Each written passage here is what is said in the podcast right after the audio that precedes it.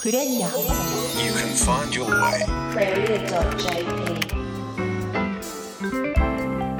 クレリア仕事人にドラマあり。こんばんは小坂誠です。この番組は仕事人にドラマありをコンセプトに地元福岡を支える元気企業の仕事人をお迎えし起業のきっかけや成功失敗談を伺い仕事のドラマに迫っていきます。番組では学生や社会人の皆さんからの働き方に関する素朴な疑問質問もお待ちしています。生きていく上で必要な仕事悩み事などを解決するきっかけがあるかもしれません。ぜひ生き方一緒に見つけていきましょう。皆さんに代わって現役大学生私小坂誠がいろいろな質問を投げかけます。疑問質問メッセージはメールでお送りください。アドレスはクレリアアットマーククロス FM.co.jp クレリアのスペルは CREREA クレリアアットマーククロス FM.co.jp ですそしてスタジオにはこの方ですこんばんは、クレリアアドバイザーの持田由里子です。持田さん今週もよろしくお願いしますはい、よろしくお願いします。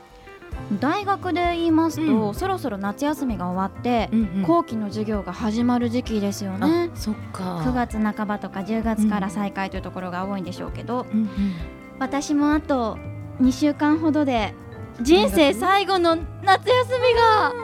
終わるんですよ。あー、そうなんだ。まあ、あの卒業後もエブリデイ夏休み状態で困るんですけどね。ちゃんと仕事人にステップアップしていかなきゃいけないんですけども、そうね、うん頑張ってほしい。持田さんは大学4年生の夏って何してました、大学4年生の夏は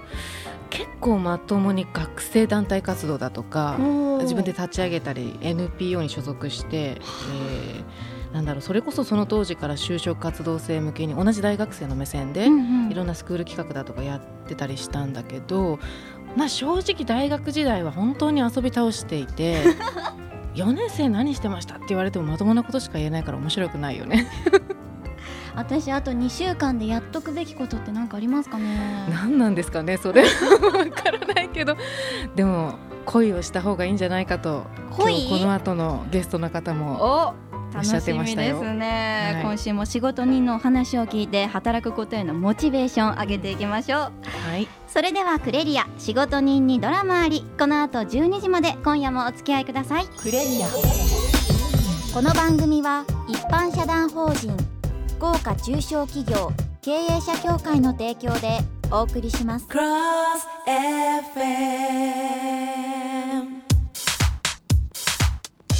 FM クレリア仕事人にドラマあり。それでは持田さん今週の仕事人のご紹介をお願いします。はい。今週の仕事人は株式会社グランドビジョン代表取締役社長中尾健一郎さんです。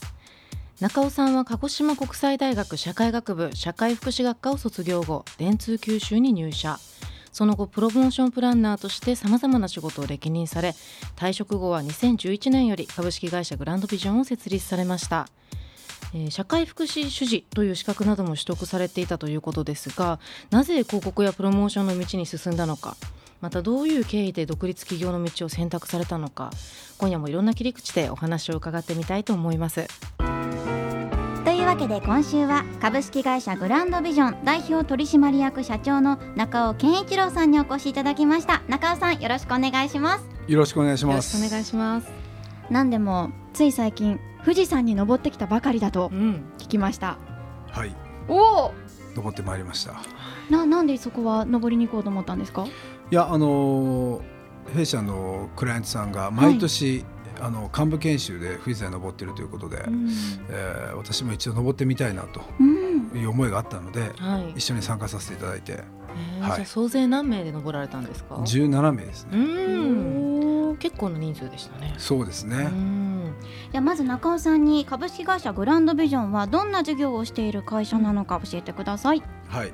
えー株式会社グランドビジョンはですね、はい。あのダイレクトマーケティングをあの生かしたですね、うん。はいえーまあ事業プロデュースをさせていただいております。はい。広告のプランニングとかをメインに仕事をされているはい。と、まあ、広告のプランニングもですけれども、おまあ、コールセンターですとか、はい。商品開発ですとか、あの本当広告以外のうん、お事業さまざまお手伝いさせていただいております。気になったのが何でも糸島の方にはい。農園を持ってるんですよね会社の。そうですね。はい、はい。これホームラン農園というそうですが、一体どんなところになりますか？えー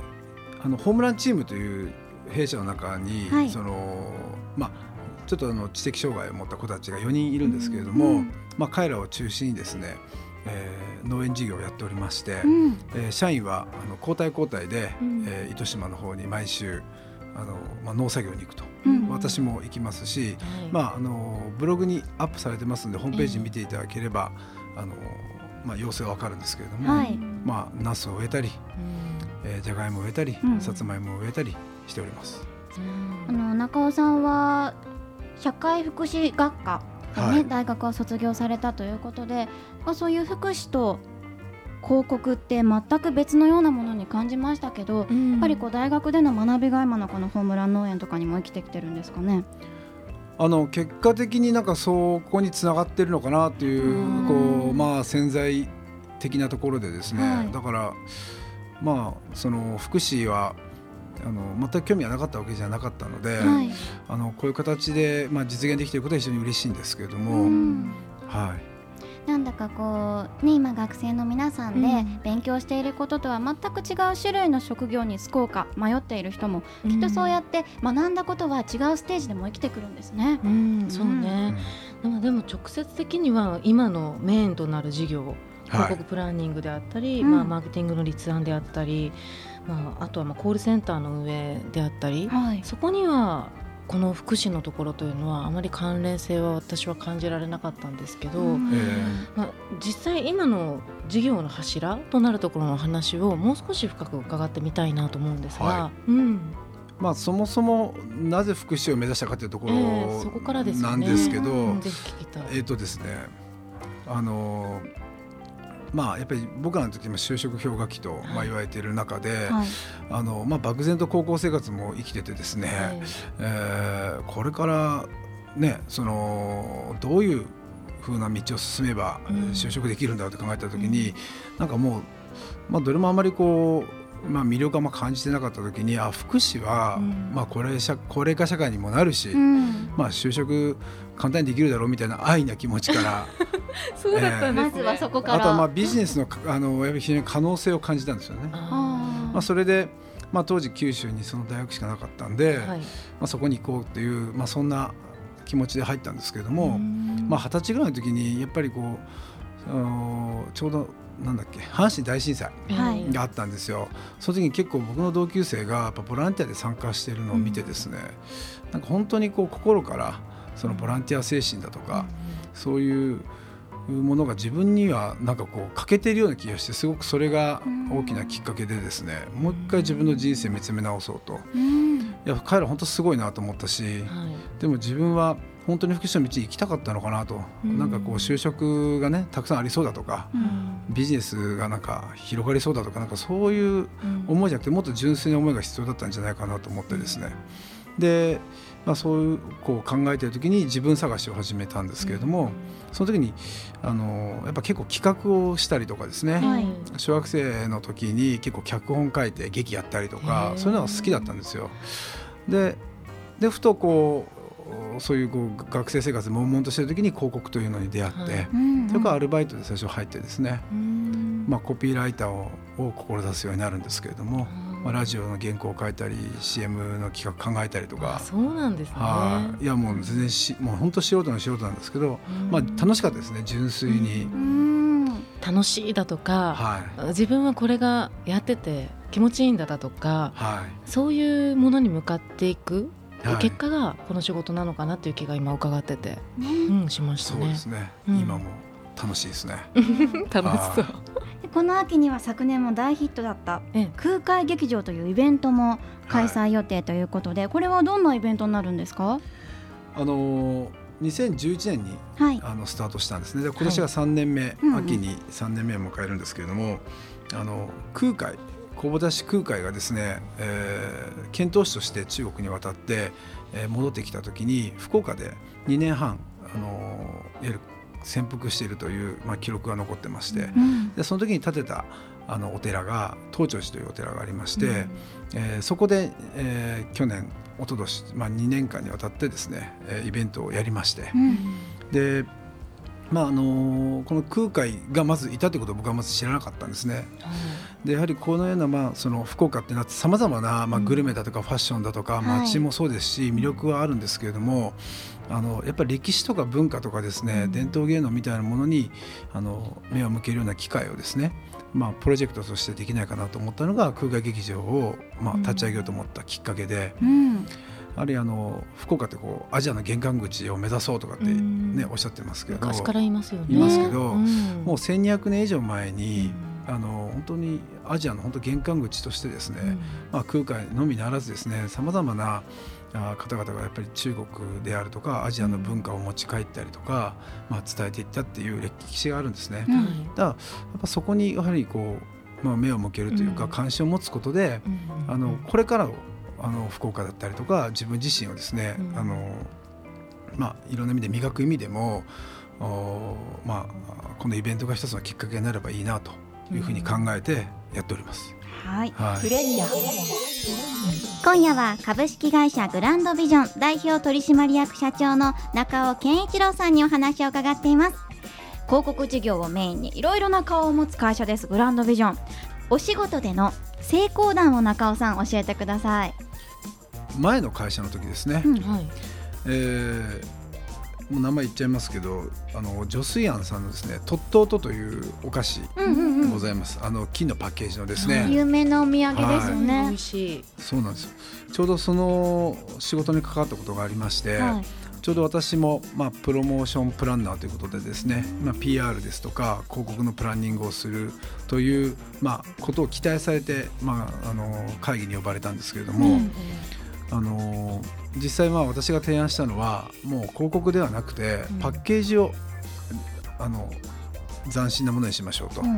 という話をさせていただいて、まあ、あの最初は驚かれてたんですね、メーカーさんも。あのいや広告を作ることが僕らの仕事だと思ってたんで、うん、でも僕はあのこのお土産は広告を見るよりもこのパッケージとかですね、うん、その例えば中身の数とか、うん、あの価格とかねやっぱそういうところが大事だなと思ったんで、うん、結果的にやっぱ目的は何なのとやっぱ売れることの時に、うん、僕はそのそこにまあ着目をして、まあ、あえてその広告費を使うぐらいであれば、パッケージに予算かけましょうということであのあのパッケージが生まれたんですね。でそれから、はい、まあまあ、おかげさまでというか、うん、まあ、あのメーカーさんも非常に喜んでいただいたんですけども、はい、すごく売れて、まあ、大ヒットして、まあ、今もですね空港ですとかパーキングエリアですとかいろいろな土産屋さんであの売れているみたいでですね本当に私にとってもすごくいい経験になったなと思ってます。お客様も気が付いていない目的は何なんですか？っていうところにこうズバリ切り込んでいくことが、まあ、このケースの場合っていうのはすごくその成功の、うん、うん、種なのかなっていうのを感じましたね。うん。の今 SNS がすごく発達してるじゃないですか、うんうん、こう広告とか宣伝がある意味誰でも簡単にできる時代に変わってきてると思うんですね、ね。うん、時代が変わったことで苦労したり大変だと感じることはありますか？いやないですね。逆に面白いですね。うん。どの辺が？広告って広く告げると書くじゃないですか、はい、あのなんかこう広告ってのは一部のその広告代理店とかテレビ局とか、えー、あのラジオ局とかねそういったメディアが発信するものから本当身近に自分たちが発信するものになった時にあのまあ、それでもやはり広告は必要なんですよね、うん、でもそのメーカーさんとかがやはり広告のために広告をやりたかったわけではなくて、うん、あの先ほどおっしゃった目的ですね、うん、売りたいとか、はい、イメージを上げたいとか認知を上げたいとか、よりそこに対してあの真剣に向き合う時代になったんじゃないかなと思ってます。なのであの売りたい時に広告をやりたいわけじゃないんですよね、えー、結果広告をやった方が売れるんだったら広告やった方がいいけれども、あの広告じゃない手段だってたくさんあるわけですよね。だからグランドビジョンはあの広告はあの目的を達成するための一部だというふうに捉えてまして、はい。えーいろいろなあの分野で事業プロデュースという形で関わらせていただくようにしております。その一つがコールセンターでもあるんですか？そうですね、うん。あのコールセンターは単なるその受注センターではなくて、我々はあのダイレクトマーケティングを強みにしているんですけれども、コールセンターはマーケティングセンターというふうに捉えてます、つまり、えーその顧客の声をですね、うん。えー商品開発ですとか次の広告の戦略に生かすとか、うんあのそういう、まあ、緻密な分析と気づき力でですね、えー単なる受注センターにしないという意識でやってます。その感覚っていうのは多分ラジオの前の学生さんは多分寝耳に水というか、ね。コールセンターといったらまずこうずらっと電話が並んでいて、うん。ひっきりなしにかかってくるものをこう片っ端から取るもしくはもうこちらからかけまくるみたいなイメージなんでしょうけどそこにどれだけのこう戦略があって何のためにやるのかっていう話は今日初めて聞きましたっていう方もいるかもしれないですね。ね。うん。今夜もですねラジオを聞いている方から質問が届いてます、社会に出て3年ほど経ちましたがやりたいことはあるんですが起業するには資金も必要ですし何より失敗を考えてしまいます。皆さんは失敗を恐れず成功された方々だと思いますが成功と失敗についてどうお考えですかというメッセージです。そうですね、あん。のー僕はまだ自分は成功したと思ってないんですよ。はい。多分ずっとないんじゃないかなと。そのいそのゴールっていうかね。うん。やっぱりこう60とか70過ぎたその経営者の方々とお会いしてもですね、やはりあのまだまだあの貪欲に成長しようとしてる方々を見ると、ええ。とても自分はこの年で成功なんて思えないし、ただこう一つ一つのね仕事の案件とかではもちろん成功を目指しますけど人生の成功というのでは多分一生感じれないんじゃないかなと。なんかそういうふうに思いますね。まあ、だからといってじゃあ今が楽しくない方はすごく楽しいし自分が選択してきたことに対しても後悔はしてないんですけどね。はい。うん。この方は、まあ、社会に出て3年ほど経ってやりたいことはあるけど迷ってると、うん。どうしたらいいでしょうかね。僕はあのよく20代の人たちには言うんですけど、はい。まあ、実際あんま焦んなくていいよっていうふうに話します、えー、22、うん。23とかで卒業してそこから40年あるんですよ。うん。で今3年ですよね。うん。まだあと35年以上あるんですよね、うん。で考えたらですね、まあ、もちろんすごい能力があって起業するってことももちろんこれ素晴らしいことだと思うんですけれども、せっかく今社会に出てね、はい。3年しかも悩んでらし悩んでるんであればねあのあとまだ3年5年、うん。まあ20代思いっきりあのしその組織という中で学ぶっていうのも僕は一つの選択だと思うんですよ。その起業をするということは、中尾社長にとってどういう意味があったのかなぜその選択を選んだのかっていうのもぜひ伺っておきたいところなんですけども。やはりこう組織が大きいとですねまあ自分がそうですねその中で、まあ、ちょうど30代半ばでしたけれども、はい。お本当にこう役員とかねうん。偉くなれてたらできるんでしょうけどなかなかあの力不足もあって、うん。であればあの、まあ、その中で生きていくそこで変えていくっていう選択肢もあるんですけれども自分は飛び出た方が自分の性格に合ってるなとうん。思いましたので、えーまあ出ていく、まあ、起業をしていくっていう選択肢を選んだということですね。ん。こんな感じでラジオの前のあなたからの働き方生き方に関するメッセージもお待ちしています。アドレスはクレリアアットマーククロス FM.co.jp クレリアのスペルは CREREA クレリアアットマーククロス FM.co.jp です。もちろんお名前は匿名で構いません。一人で悩まずこの番組で解決のきっかけをつかみましょう。えーそれでは最後の質問です、えー毎回ですねこの番組では仕事とははい。何ですかというあ質問をさせていただいてるんですけれども、はい。中尾さんにとってズバリ仕事とは？えー人生にですね、うん。出会いですとか喜び感動をですね生み出してくれるかけがえのないものかなと思ってます。うん。今度はどんな風な、ね、場面で驚かせていただけるのか本当にえー一個人として興味があ。ります。楽しみですうん。ね、というわけで今週の仕事人とはここまで。中尾さんありがとうございました。ありがとうございました。ありがとうございました。さてクレリアでは美活塾やキャリア会など卒業後を考える学生たちを応援する情報を発信していますえ詳しい内容はクレリアにアクセスしてもらえればと思うんですがはい。誠ちゃん最近クレリア見ました？最近も見てますよ、うん偉い。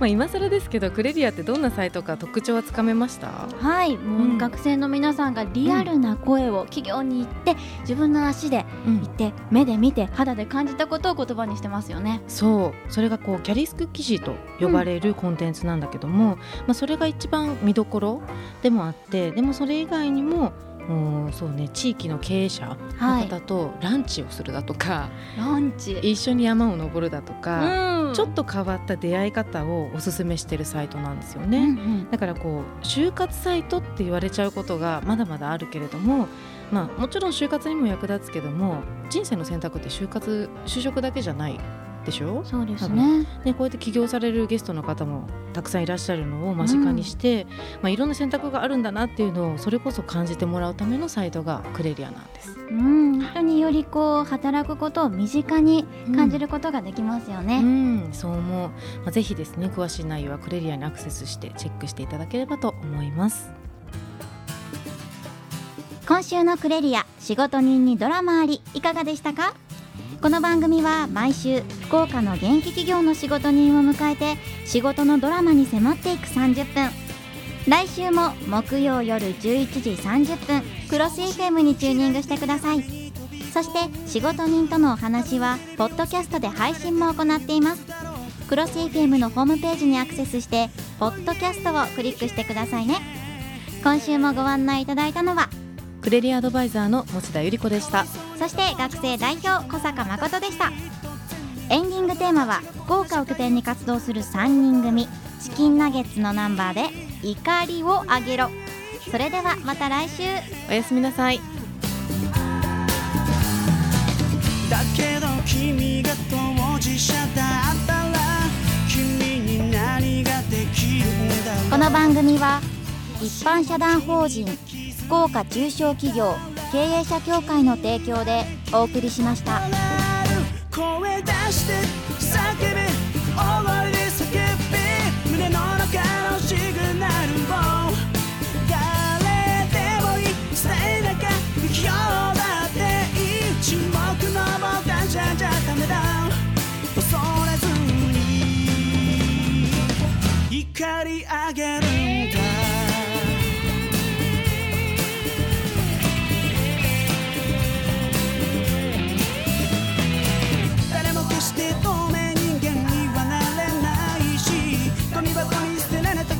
にもなれやしない。おやいやい。